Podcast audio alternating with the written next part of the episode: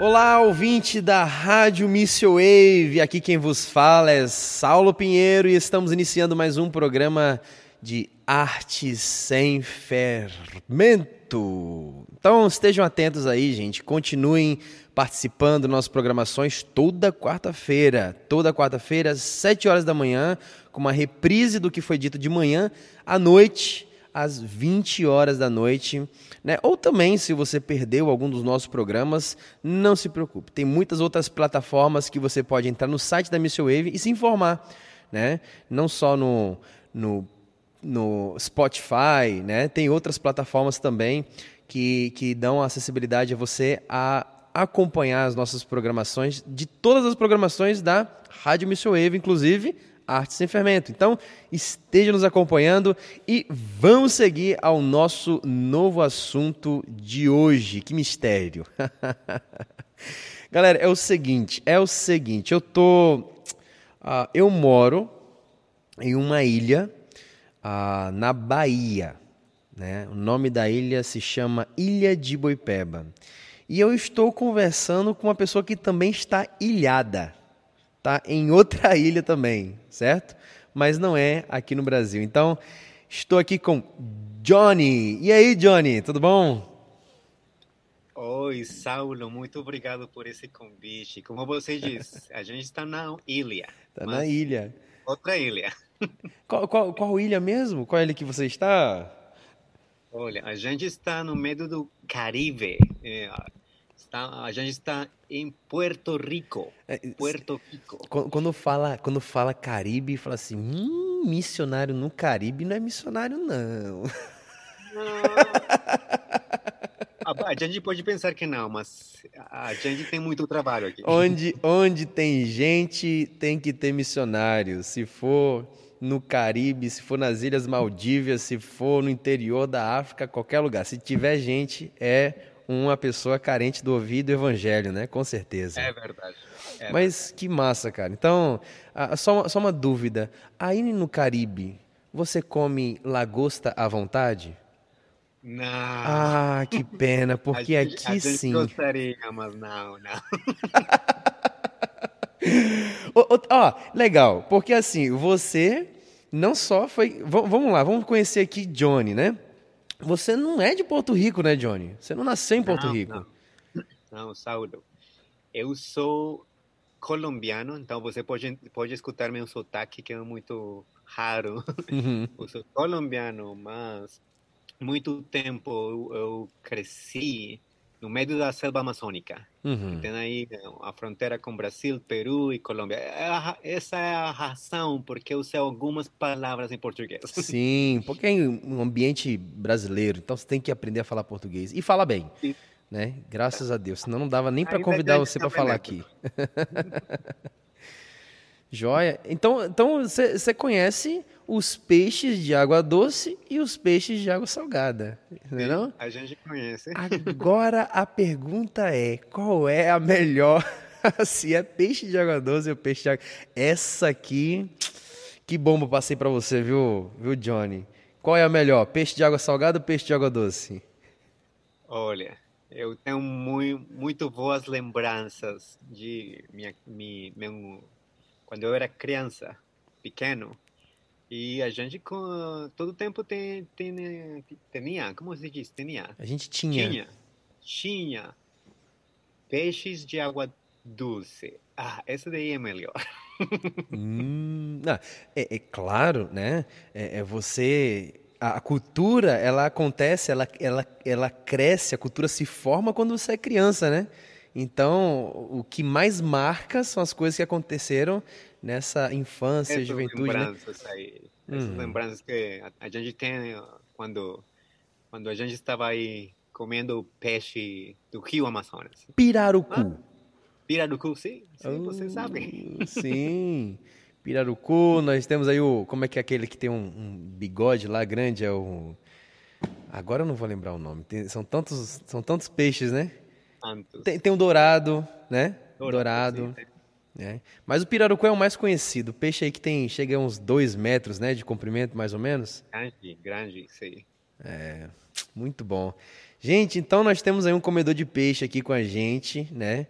É, lá do Porto Rico, mas criado, nascido na Colômbia, criado entre os, os indígenas. Qual tribo indígena? Ticunas. Ticunas. Ticunas.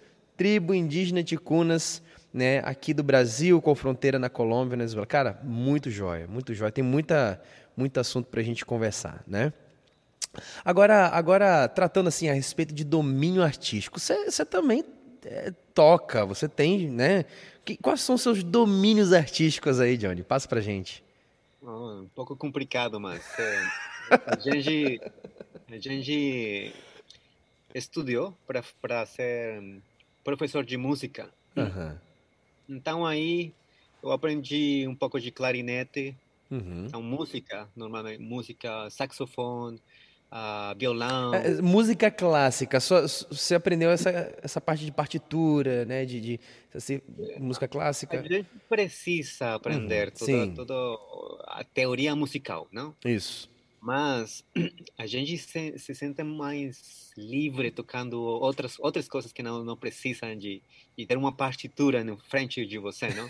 Mas você tem a, a oportunidade de ter do, duas duas duas diferentes destrezas. Se uhum. você pode ler partitura, legal. Uhum. Se você pode tocar de ouvido, legal também. Uhum. Há muita, muita gente que sabe partitura, mas não toca de ouvido. Sim.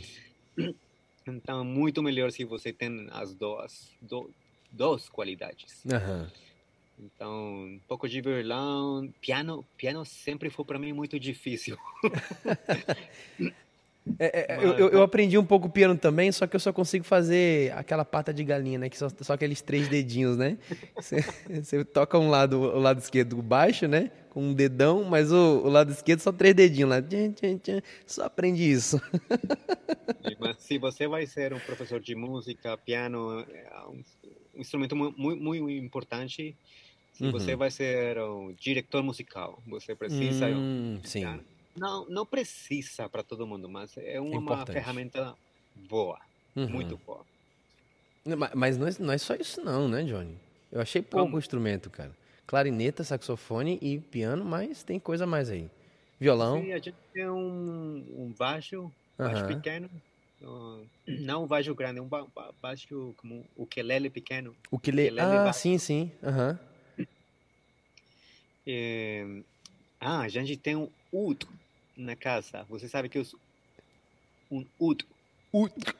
Peraí, isso é, é, meio glutural aqui. Peraí, ut, né? Mais ou menos assim? Sim, é, tem um som aí que parece gutural, como você diz. É, algumas pessoas chamam ele em Espanha ou língua espanhola o ut, ou la ut. Mas a uh, ut é um instrumento que você pode encontrar no Médio Oriente. É, hum. Você pode pensar um instrumento de corda, como uhum. violão, mas que tem um corpo muito como redondo, redondinho. Sim, sim. Como se fosse o banjo, mais ou menos parecido com o banjo. Tem algumas coisas mais, se vamos estudar um pouco, a gente pode pensar, a gente diz uhum. que o rei Davi ele tocava o ud. Oh. Então você pode, eu vou falar que o ud é o pai da violão. Ah, e cara, cara na, na, minha cabeça, eh, Davi tocava harpa, tipo assim, lira, entendeu? Sim. Mas quando você fala com a gente de Médio Oriente, estou falando de Turquia, Catar, uh -huh. pessoas de outro, do Médio Oriente. Uh -huh. Eles falam, não, o rei Davi tocava esse instrumento, o ud. talvez, talvez aqui um parênteses, né? Talvez é, é, é, esteja relacionado àqueles textos de, de Davi, de Salmos, quando ele coloca, coloca assim, instrumento de cordas. Cordas. É, é, Davi, compositor, né? E tal. Então talvez esteja relacionado aqui ao urt, né? Hum, interessante, bacana. Então, cara, tu toca o mesmo instrumento que Davi, velho. É, tipo assim, aprendendo. o que, que, é melhor, né? Ter uma aula com o próprio Davi, né? Como se toca, né? Maravilha. Rapaz, que joia. Então, muito bacana, Johnny. Você hoje trabalha em Porto Rico. É, em, em, que área? Qual é a sua atuação atual em Porto Rico? Olha, por muito tempo a gente trabalhou é, facilitando, ajudando as comunidades indígenas para ter água segura ou água potável. Uhum. Então, você sabe que nossas comunidades da selva, eles, eles não têm água. Uhum. É, tem um rio Amazonas, mas o rio Amazonas está muito sujo, contaminado. E então, a razão que eu estou morando aqui, eu casei com uma porto-riquenha. Uhum. Primeira razão. Mas a segunda razão, não sei se você se lembra, é, três anos atrás, foi um furacão muito grande hum. que destroçou completamente a, a, a, ilha onde eu estou morando, Porto Rico. A ilha completamente ela ficou qual, destroçada. Qual, é a, o furacão? Maria? Furacão Maria. Sim. Maria, sim. Então, a gente estava aqui é, compartilhando com a igreja quando o, o furacão é, golpeou, bateu. Caramba! Então, a gente começou a viajar mais para Porto, Porto Rico, ajudando, dando filtros, uhum. dando palestras, que a gente precisa fazer se tem é, o problema que não tem água limpa. Uhum. Então, a gente está trabalhando aqui esse é meu trabalho, mas eu estou ajudando na, na igreja a parte já ministerial. Sou o diretor de missão de, de minha, minha igreja. Uhum. E, e, a gente está uh, começando um programa para capacitar a nossa comunidade que que, que a gente que a, igreja precisa para ser uma igreja miss, missionária. missionária relevante né sim. sim porque muitas igrejas elas têm muitos programas mas eles não têm um programa é, é, um programa que, que, que fale ou que um programa verdadeiro que tem que ver com missões. Uhum. Então, estamos estamos nisso. E, e, é interessante na igreja ela precisa tanto olhar para dentro quanto para fora, né? é, de certa forma, a igreja precisa, de fato, olhar para a igreja, para a vida espiritual da membresia, né, dos membros da igreja, precisa atuar no aconselhamento, no discipulado, na formação de liderança, né, olhar para dentro, né, no cuidado das ovelhas, mas também não pode perder o olhar de fora, né? Senão a igreja é, fica, é, como é que eu posso dizer, né, meio que enclausurada. Hã? Como uma caixa fica, é, fica encaixotada, né? Na é. caixa, né? Fica presa, né? A igreja, a identidade da igreja nasce por meio de missões, né? Existe igreja porque existe missões. Sim. Então a igreja precisa dar continuidade ao trabalho missionário. Mas que benção, muito joia. Agora, Johnny, é, voltando para essa questão, já que nosso programa né, trata bastante a respeito de artes, você não só trabalha né, com questões sociais né, aí em Porto Rico, mas também trabalha na área de etnodoxologia. Joia? Essa é verdade. é, eu falo isso, a gente, a gente, claro, eu conheço o Johnny, a gente já trabalhou, né, uma vez juntos, embora distantes, né?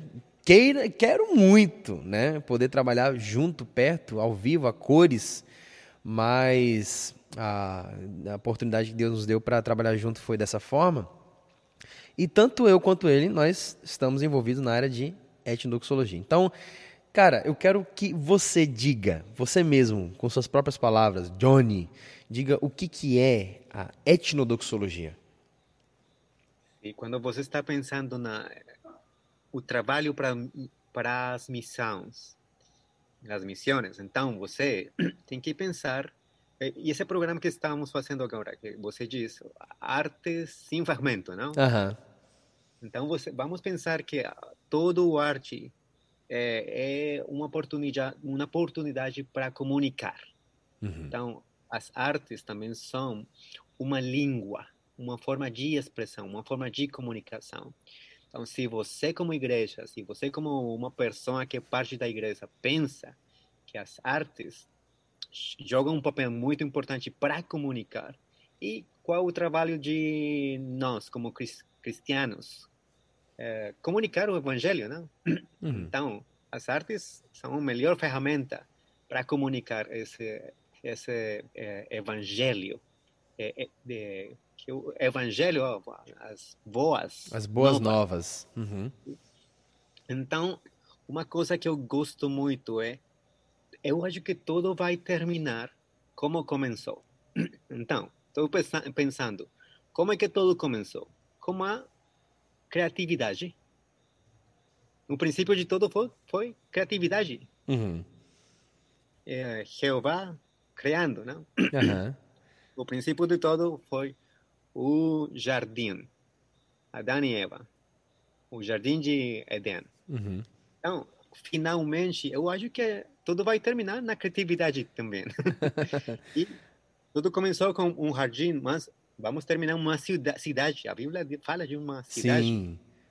É, é a mesma questão, só que o jardim se vai tornar uma cidade. Uhum.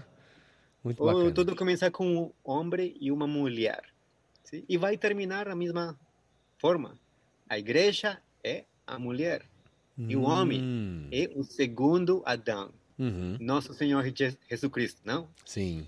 Então, é, eu acho que as artes são muito importantes porque vamos terminar fazendo isso, criatividade, artes. Uhum. Então, se falamos de etnodoxologia, a gente tem, tem que pensar como os povos, as comunidades, os tribos, alavam ou adoram a Deus.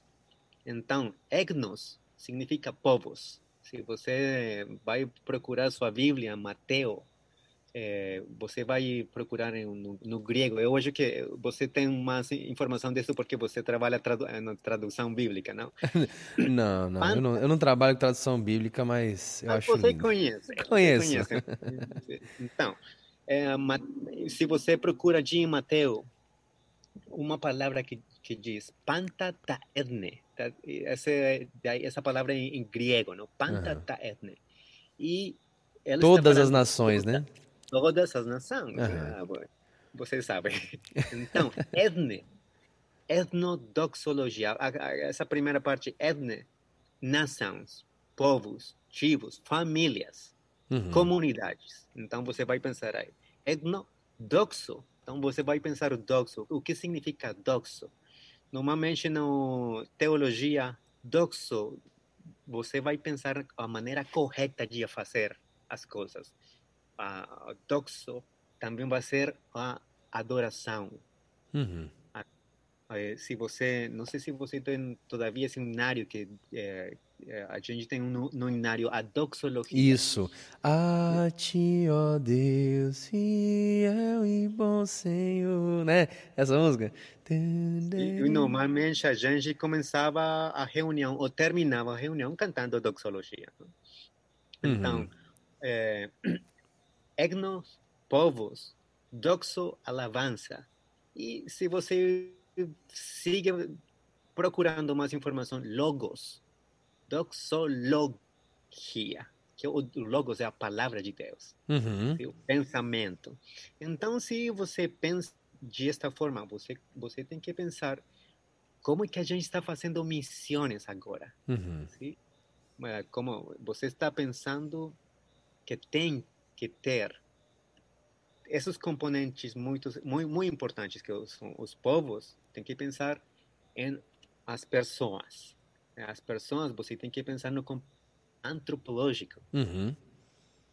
Se você vai pensar doxologia, você tem que pensar em teologia, sim? porque é a palavra de Deus.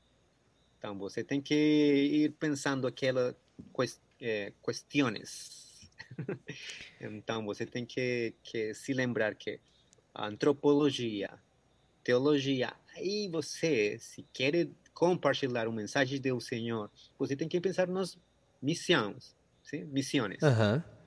Então, você tem esses componentes. Agora, você vai pensar, ah, como é que a gente estava no passado compartilhando o evangelho? Agora, como é que a gente vai compartilhar agora que você conhece isso de egnodoxologia? Então, é uma explicação curta, muito pequena. De uhum, curta. Aquela palavra. Sim, é uma palavra meio difícil de falar, né? Etnodoxologia, até às vezes a gente gagueja, né? Mas é a tentativa de difundir todo essa, esse propósito, né?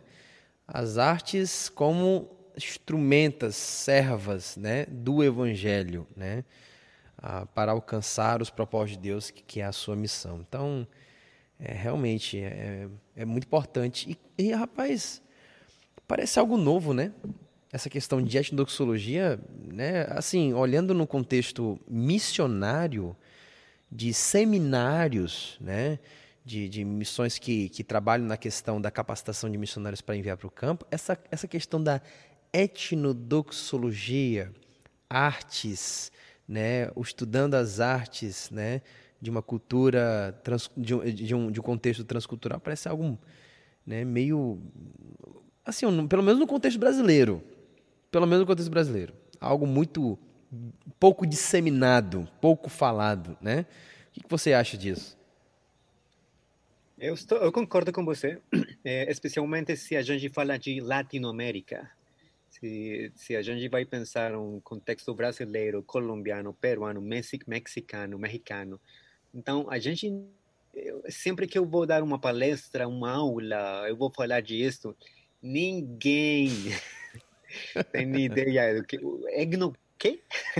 É. Então, a gente não, não, como você disse, normalmente a gente está gagueando. Gaguejando.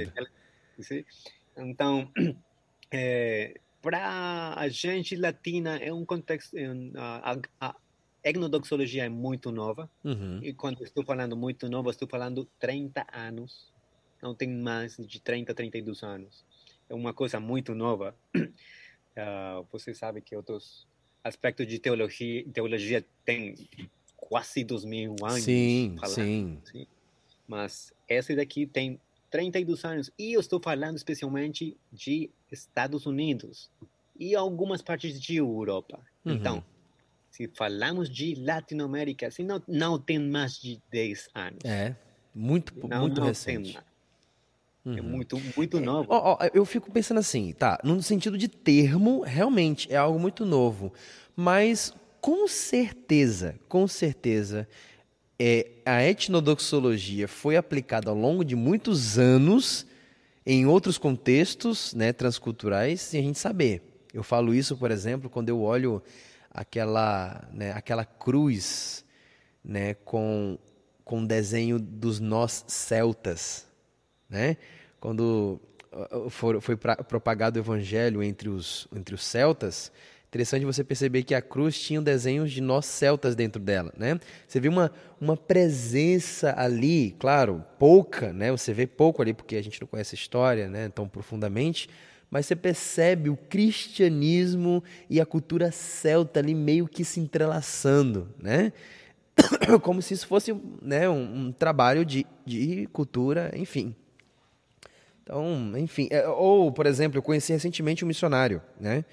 que ele trabalhou ah, no Peru com uma, uma, uma tribo lá do Peru, não lembro o certo nome, mas esse missionário morreu recentemente. Rapaz, cara, quando eu ouvi esse missionário cantando, eu, eu não acreditei que era um missionário. Assim, eu pensava que era um indígena cantando, né?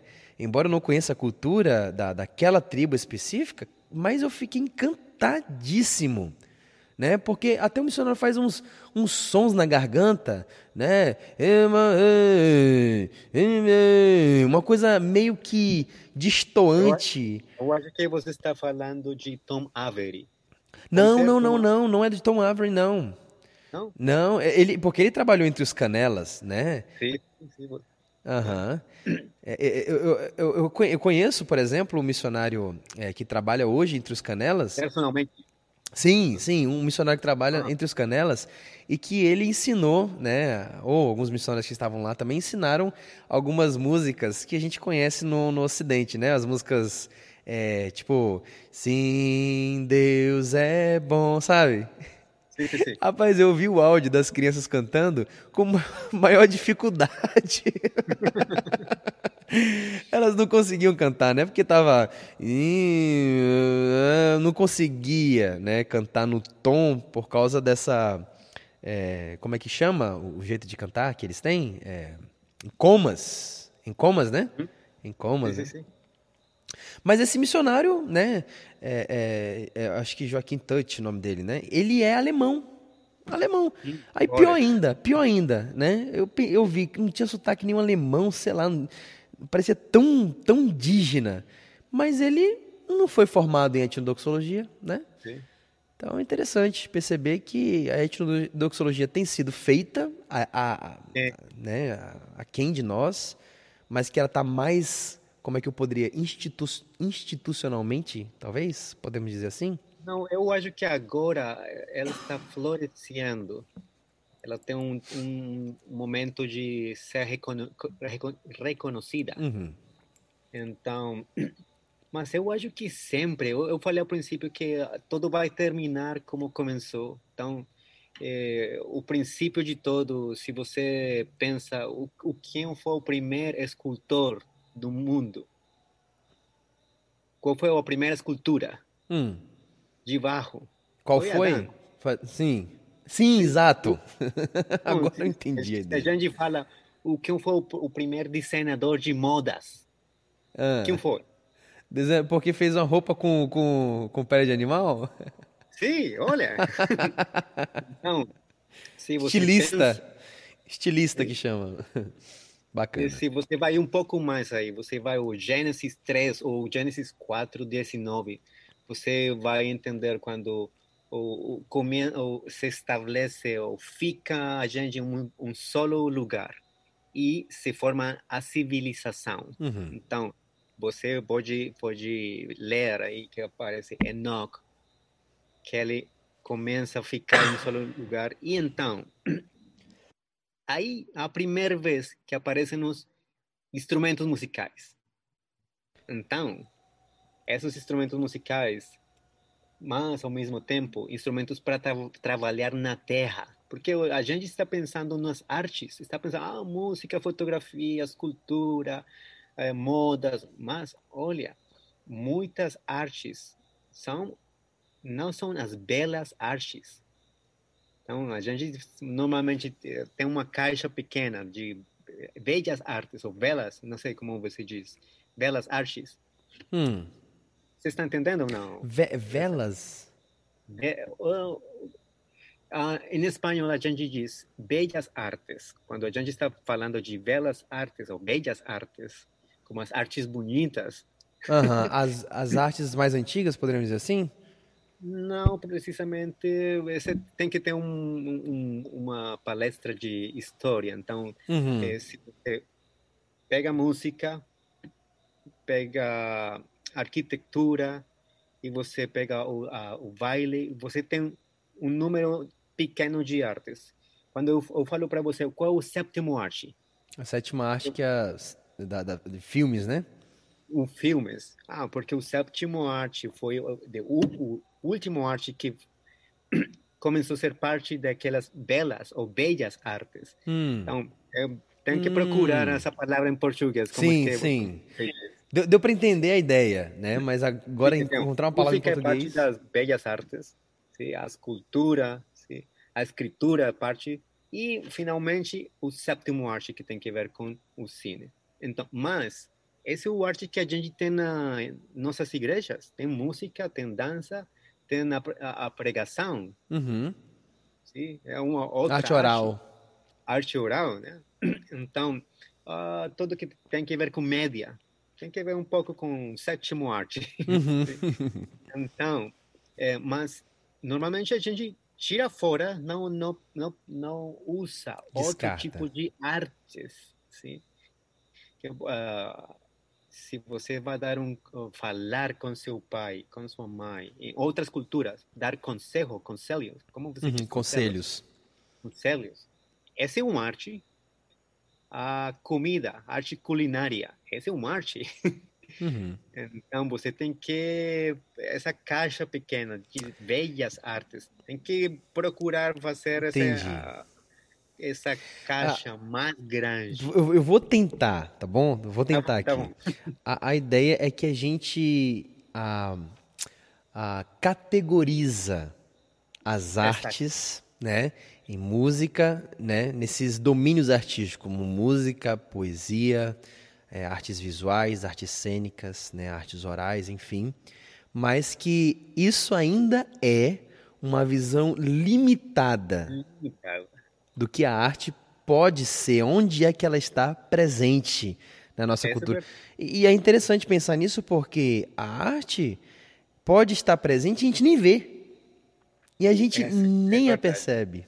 E essa é, é uma arte tanto poderosa, às vezes até perigosa, né? Mas é uma arte que também é uma arte, né? Voltando para o Gênesis 3 ou 4, 19, quando a civilização começa, então você tem a oportunidade de ler que tem ferramentas para a arte de agricultura. Uhum. Sim. Então é também uma arte a gente não pensa, oh, o agricultor é um artista. Não, ele é um agricultor, mas ele é um artista porque ele sabe como a gente tem que trabalhar na terra, quando que você tem que é, plantar a, a semente. Semente. Essa é uma arte. A então, ferramenta que deve ser utilizada, né? Tudo, tudo isso. Então, nossa visão com etnodoxologia é que você saia daquela caixa. Caixa. Uhum. Então, você tem uma oportunidade. Lembra que eu falei ao princípio que as artes são oportunidade de comunicação. Uhum. Então, se você pensa nisso, você tem que ampliar seu panorama. Você tem que pensar de diferentes. Se você vai ser missionário, olha, você pode precisar das artes, como trabalhar na terra, artes culinárias. Uhum. Tem, tem, um, tem um segredo, não? que Sim. você tem, precisa aprender. Muito, muito, muito interessante. Isso, isso deve ampliar a visão, né? justamente, muitos missionários não conseguem perceber, quando entram na, numa cultura, né, não conseguem perceber como isso está né, tão inserida. Por exemplo, né, um, um exemplo aqui, tratando a respeito de, de é, se você for para um, uma cultura, por exemplo, mais indígena, você percebe que eles possuem, né, nas colheitas, nas plantações, a presença de artes ali também, né? É, não só, eu estou dizendo assim, na própria a plantação, né, na, de revirar terra, isso sendo artes, mas no momento que isso acontece, existem outras artes acontecendo ali, né? Ou antes ou depois, né? Tá, tá tão, tá tão é, fundido né? Tá tão unido, Sim. diferente da nossa cultura, né? Diferente. Porque a gente chama holístico. Sim, exato, é holística. Tudo é holístico. Então, se o, o problema que a gente tem com essa visão ocidental, a gente todo põe, coloca em caixas divididas.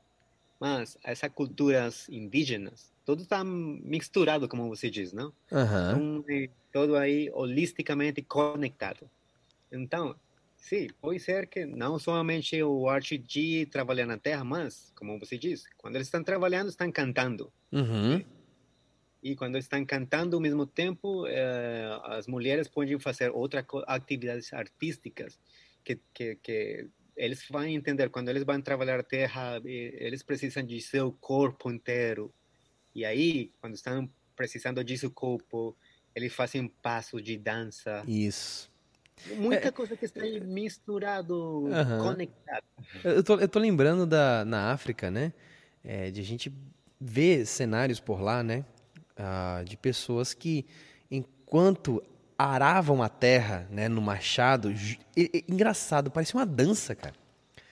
É. Parecia uma dança, porque era todo mundo sincronizado. Pá, é isso aí. Tá, sabe? O passo, né? a forma como desce o machado e a música que é cantada, parece que é sincronizado, aqueles, né? Então você percebe que tão Agora, na nossa cultura a gente não tem, né? Vamos todo mundo trabalhar aqui, né? Por exemplo, é, a gente é carteiro. Aí você não chega, por exemplo, no... por exemplo, no banco, né? Tá todo mundo lá cantando ali, e aí, vai sacar o dinheiro. é totalmente diferente, né? Então a gente tem, tem essa ideia de, de como é que é desassociar a arte da, do cotidiano. Né? É isso é artes e isso é o cotidiano, isso é dia a dia. Artes é algo eventual. Né? E, e vai acontecer eventual, uma exposição. Utilitário, só uhum. para um momento específico, mas se você presta atenção, as artes vão estar presentes sempre. Você pode, pode é, voltar para para quando as crianças estão aprendendo alguma coisa. Então, normalmente você canta para eles e eles repetem. Uhum. As crianças eles pintam, tem uma oportunidade de fazer algo com diferentes cores. Mas normalmente quando você cresce um pouco mais, as artes são como tiradas ou castradas, como uhum. diz, arrancadas. Arrancadas, arrancadas completamente. E quando você está pensando, você já não canta, você já tem 24, 25 anos, 30 anos, bom, você não canta normalmente como você cantava quando era criança. Uhum. Você já não pinta, você já não escreve uhum. quando era criança. Então, uhum. eu, eu acho que um problema de nossa civilização de agora, nosso presente. Mas é. se você tenta outra vez de novo, você pode pintar de novo, dançar Sim. de novo. Sim. Todas as coisas. É. é muito, muito jóia, muito jóia perceber isso, né? É, é, enfim, é, é, é, é, uma questão mesmo realmente, cara, de sair sair da caixinha, né? Sair dessa, dessa caixa que a gente limita, né? As expressões artísticas. E outra, a, quando a gente sai dessa caixa, acaba que a gente, quando vai em outra cultura, né? Principalmente uma cultura tribal, né? A gente hum. começa a afinar nosso olhar a respeito das artes, né? Como é que ela está é, é, ali é, é, no meio da cultura, né? No meio do povo, né? De uma forma e é interessante que nem eles vão perceber. Né? Uhum. Porque quem é, que, quem é que é da cultura percebe sua própria cultura? É difícil, Não, né? Difícil. ele vai estar ali vivendo é aquilo o dia a dia dele. Ele faz isso, isso é normal. Né? Eu não, não, vejo isso como você vê, né? Mas a gente tem essa percepção, a gente começa a observar como isso tem é, está entrelaçado, né? Na cultura, né? Muito jóia. Johnny, e sobre, e sobre os ticunas? Né? Você percebe, as artes ali, como, como é que ela funcionava no meio né, do povo ticuna? Como é que ela estava entrelaçada no dia a dia né, deste povo?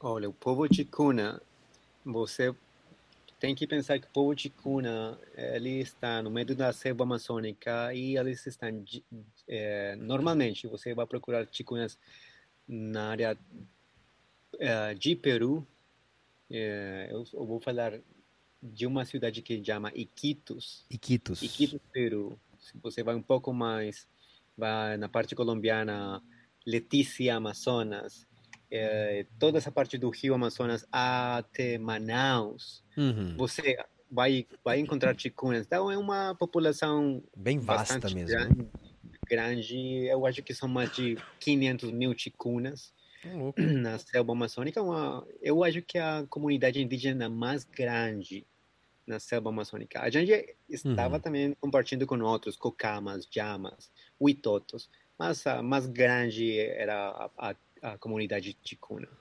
Olha, os ticunas, eles são super artistas. Uhum. Todo o tempo, eles têm muitas habilidades artísticas. E, como a gente está falando, eles, eles fazem muitas coisas com arte que eles não percebem que é arte. Então, coisas que a gente pre precisa na casa, como se você precisa uma colher, uma faca, eles fazem essas colheres ou faca com uma madeira especial que a gente chama é, palo de sangue. Uhum. É um, uma madeira especial. O, o pau, pau, de sangue, né? Pau de sangue. Uhum. É uma é um madeira forte. Sim. É muito interessante porque você corta o pau e ele parece que tem sangue, é uhum. muito vermelho. Então, você pode encontrar todo tipo de animais, representação de animais pequenos que eles fazem com pau, pau de sangue. É muito legal. É, você pode encontrar, que a gente estava falando de, de modas, uhum. é, é, eles, eles fazem uma vestimenta que eles utilizam da, da como você, eu, eu não me lembro, eu vou, eu vou dizer em espanhol, corteza de árvore, uh, a pele de árvore. Uhum. A, a, é, no caso é a casca da árvore. Casca, casca. A casca da árvore. Uhum. Então, na casca de árvore, eles, eles fazem umas roupas, umas, uma, um pano grande Uhum. para pintar também. Eles procuram a pintura no, no meio da, da mata, Porque po- pode ser que o nosso ouvinte está aqui, né, ouvindo como é que alguém veste uma casca de árvore, né? Eu imagino que, né? Mas eles têm todo um processo para poder deixar Sim. a casca maleável, né? Batendo, batendo, batendo, para que ela se torne cada vez mais firme e um pano, né? Se torne um pano, né? E é uma casca especial. A gente está Não é falando de casca. uma árvore que chama janchama. Uhum.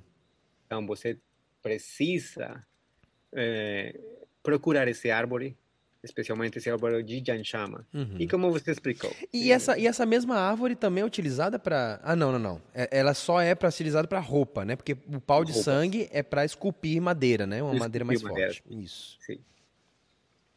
Eles cantam, eles cantam, todo o tempo eles estão cantando, como, como você falou, quando eles estão trabalhando, eles estão cantando. Em, uma coisa que é muito interessante, eles têm muitas histórias. Eles falam de eh, muitas eh, ritos, leyendas, lendas. Lendas. Tem muitas lendas. Então, nessas lendas a gente está falando como é que tudo começou na, no meio da selva amazônica. É, tem uma outra, lenda que, oh, como os ticunas popularam a selva amazônica. Uhum. Outra lenda que fala quem é Deus, que o Deus é Joí, Uhum. Joí, um nome para Deus. É, especialmente o, o Deus que começou todo com, o, com os, os. Então, muito interessante que eles todo tempo têm toda essa eh, combinação de expressões artísticas. Uhum. E todo tempo eles estão fazendo arte com sua vida. Uhum. Então, eles são muito, muito eh, super artistas. Aham. É, Isso, isso faz parte da, da identidade ticuna, né? Expressar as artes né, no dia a dia, né? Como se, se o dia a dia não funcionasse sem, sem as artes. Imagine se fosse sem as artes, né? Como é que, como é que o ticuna, sei lá, plantaria ou faria qualquer coisa do dia a dia dele? Não dá, porque está impermeado, né? Sim, se, se, se a gente pensa, tem rito de, de transição, ou, ou, quando a, mulher, a menina vai ser moça nova, ou Uhum. Se uma- tornar uma uma- mulher, né? uma mulher. Então, a gente tem então uma festa, uma tradição, um ritual, que é, tudo é arte. Uhum. Sim. Eles pintam sua pele com genipapo Uhum. ou huito. Então, o que representa aquela pintura? O que eles pensam com aquela pintura? Uhum. Então, to- eu acho que todo é arte com, com, eh, no meio das comunidades ticunas. Uhum. É, E, e aí você vê a- a- os chicunas com, com essa. é, é, com, com as artes tão entrelaçadas na sua, no seu co- cotidiano, que quando você sai da aldeia, quando você sai desse ambiente, você percebe que as artes no nosso cotidiano, por exemplo, talvez aí do porto-riquenho, é totalmente diferente. Né? Completamente. Completamente. Porque não, não, não utiliza da música do dia a dia como os ticunas utilizam. Sim, a gente, eu vou falar não somente de, de Porto Rico, eu vou falar de uma comunidade indígena que está no meio da selva e que você só precisa fazer uma viagem de 20 quilômetros. Você vai encontrar uma cidade perto, no meio da selva. E na cidade já é outra coisa. Cidade Totalmente já, diferente. já é outra coisa. Uhum. Já, já. E tem muita gente indígena morando na cidade que eles estão esquecendo de suas sua cultura, Uhum. suas artes. E é só 20 quilômetros. Aham, imagina, né? É, e, e aí que você percebe que existe, portanto, uma pobreza, talvez a gente poderia... Porque, assim, na, na cultura ticuna a gente percebe uma riqueza na utilização das artes na comunidade, mas quando você sai a 20 quilômetros né, da comunidade, você percebe a escassez, a pobreza né, das artes. A gente poderia dizer pobreza? Ah, Olha, que agora que você diz pobreza, Então a gente tem que falar de outros termos filosóficos aqui. O que é, que é pobreza? Ah, pois é. uhum. Sim, mas a gente não vai profundizar nisso. É porque... Eu acho que toda comunidade, toda pessoa, em algum ponto, ele é rico e é pobre, não? Sim. Então, nós agora estamos falando no meio de uma aplicação como Zoom e tem um computador, a gente pode ser rica, não? Mas a gente não é rica, uhum. mas tem umas é, ferramentas e então aí tem que, que entender o que pode ser pobre ou rico para outros. Falando de artes, sim? então quando você está morando no meio de um, um todo um ambiente artístico, onde você escuta lendas, onde você dança, onde você escuta um conselho, onde você tem que aprender como pegar o peixe. Uhum. É, e tudo isso é muito, muito artístico. Agora você vai para a cidade e você não tem nem ideia como que a gente procurou o peixe. Então, você perdeu uma grande riqueza. E, e muitas, muitas crianças agora, eles não sabem onde que você procura leite? Rapaz, eu, eu, tava, eu tava vendo uma, uma reportagem que dizia assim que, que algumas crianças, quase 40% da, da, né, da população lá da norte-americana, acha que o, o, leite, o Todd, sabe o Todd? Né? Não, que, não. Nescau. É, que Nescau, é, é Nescau, né, o chocolate, né, o leite achocolatado, vem de vacas marrons, cara. Olha! Sim, olha, que a gente estava falando, ah, muitas crianças, eles não sabem, então, eles perderam completamente toda essa oportunidade de saber de primeira uhum. mão onde que você vai procurar, como você vai procurar. Olha, eh, a gente morou muito tempo na uma re, região de Colômbia que tem fronteira com Venezuela e todas as crianças eles são vaqueiros. Você sabe que essa palavra sim, vaqueiro, vaqueiros, vaqueria. Uhum. Todos, todos sabem, todos sabem como é, pegar a, o boi, a, a, vaca e como, como você diz, ordenhar. La, é, or, é, ordenhar e tirar leite. E tirar leite. Todos o, sabem. Sim, o vaqueiro e, laça o boi, né? É, toca. É. Sim, sim, sim. E, todos sabem como, como, como eles chamam as, as vacas, os, e eles chamam cantando.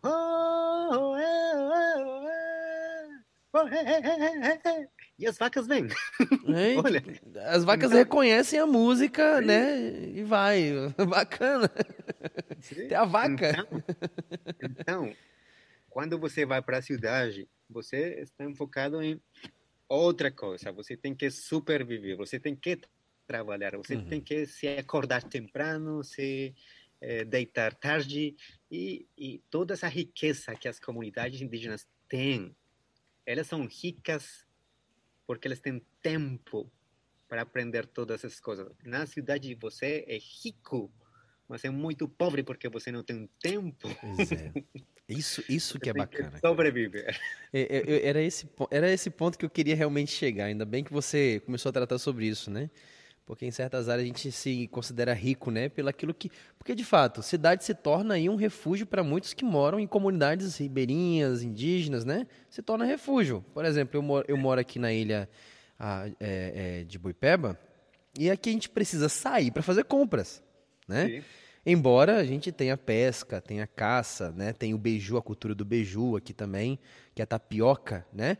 Muito interessante isso, indígena também tem muito essa cultura da tapioca, né? E aqui também é bem disseminado isso. Mas que a gente precisa sair para os refúgios da cidade, né? né? Que, que, que, oferecem aí. Só que ao mesmo tempo que se encontra um certo tipo de refúgio, seja na saúde, seja na alimentação, a, a gente vai na cidade e percebe a escassez, né? Uhum da, da, da, das artes, né? das artes impermeadas no cotidiano, porque a própria estrutura social não permite, parece que fecha né? as possibilidades. Né? Fecha, cada um por si, cada um buscando sobreviver, como você colocou aqui, né? e, e, e acaba suprimindo né? a, a beleza de que é, do que é viver em comunidade. Né? Então é, é, muito jóia, né? Muito jóia perceber isso na comunidade, bem presente, né? E principalmente no interior, né? Principalmente em, em áreas indígenas, né? É, é, tribais, né? Interiores, a gente consegue perceber isso mais vivo. Cara, você, você falava, enquanto você falava, sabe o que eu pensava? É sobre aquilo que você colocou no começo, né? Que como como Deus, como tudo começou, é assim que vai terminar.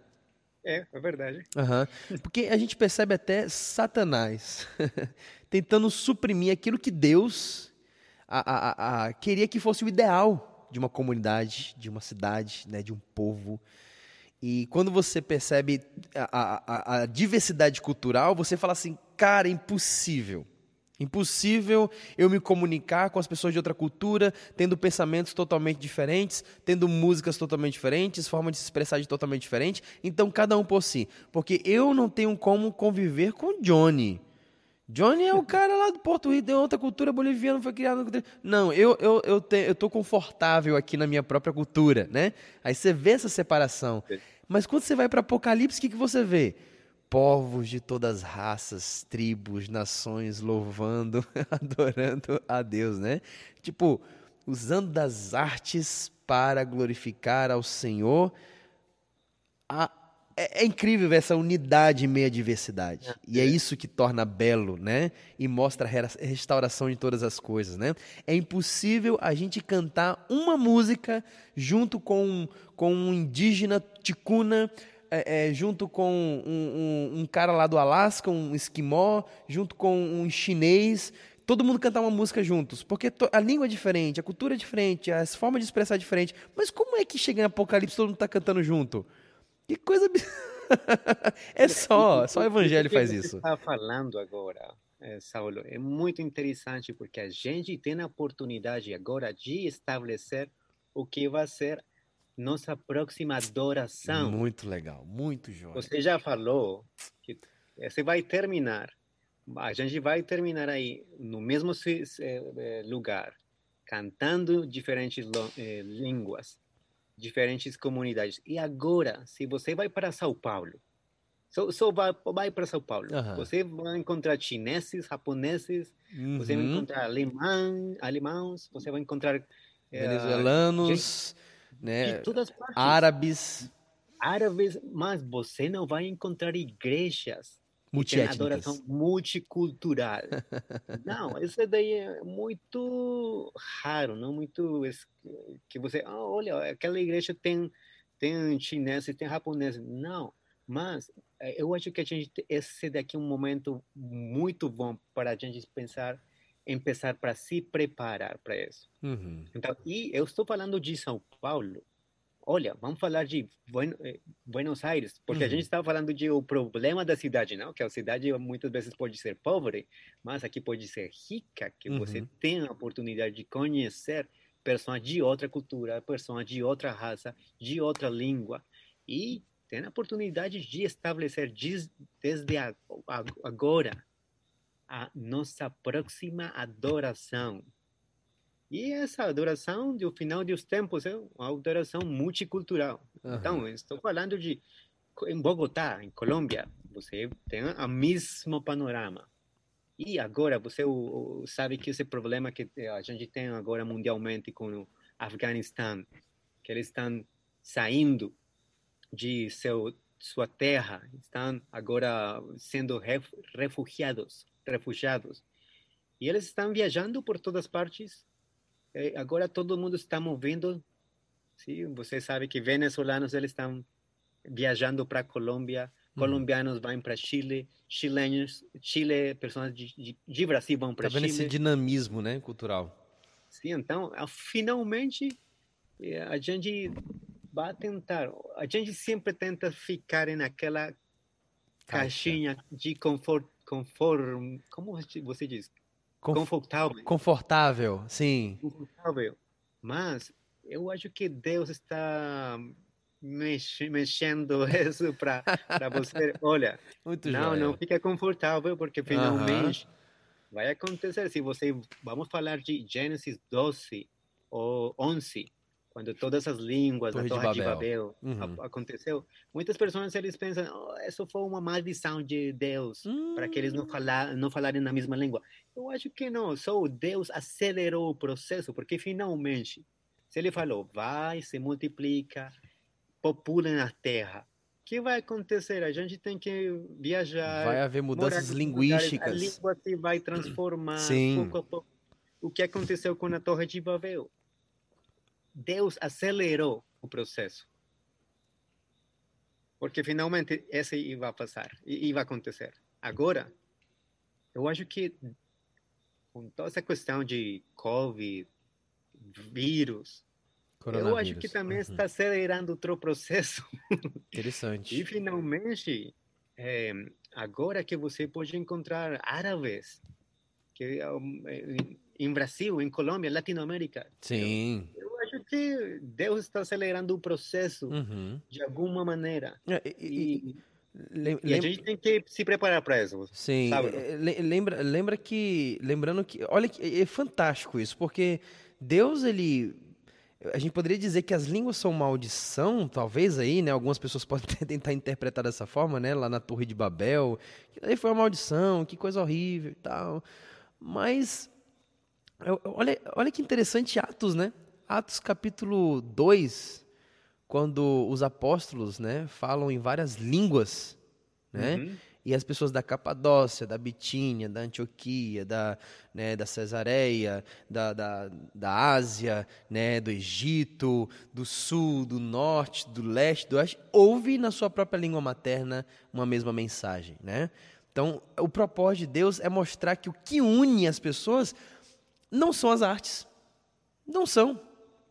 O que une pessoas de outras, outros lugares, de outros povos, não é a arte, não é a cultura, né? Porque as culturas têm suas artes específicas, né? Peculiares, é. e isso divide, né? Porque você gosta de uma coisa, eu não gosto que você gosta, né? Eu gosto de outra. Você pode pensar essa divisão. O que une é o evangelho. E o evangelho é capaz de criar uma música em que todos é os povos cantem juntos uma só canção, né? É verdade. Então é incrível perceber esse propósito de Deus. Johnny, Johnny, Johnny, terminamos o nosso tempo, cara. Meu Deus do céu. Ah, infelizmente, né? A gente, a gente conversa, vai puxando assunto, tem tanta coisa boa para a gente poder tratar e conversar, mas não vai faltar oportunidade, com certeza. Mas acredito que conversamos muita coisa que abriu leque, né? Talvez uhum. você que esteja nos ouvindo também esteja percebendo, né, o leque de possibilidades que Deus tem como propósito para a sua igreja, para a sua missão envolvendo, envolvendo arte e que nós devemos estar prontos uh, para, para agir. Johnny, muito obrigado. obrigado pela sua participação. Não, muito obrigado por esse convite. Muito obrigado. É um prazer trabalhar com você, é, falar com você. Eu acho que a gente falou de algumas coisas, mas tem muita coisa para falar. Muita. e eu acho que a, essa daqui é a oportunidade para. Eu acho que a gente que vai ouvir esse, esse podcast. Podcast.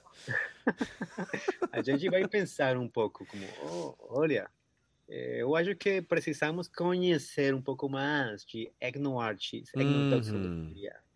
É, como a gente precisa fazer missão de uma maneira diferente. Uhum. Exatamente, muito bom. Muito obrigado. E criou possibilidades. Próxima vez, não fale podcast aqui, tá bom? Fale podcast. Eu tenho que praticar. Eu Pod... tenho que praticar. Como que você diz? podcast. Podcast. É. Tá legal, a gente está aprendendo com você. Obrigado, ouvinte, por participar do nosso programa também. Que Deus o abençoe. E nós vemos na próxima semana. Um grande abraço a todos. Até mais.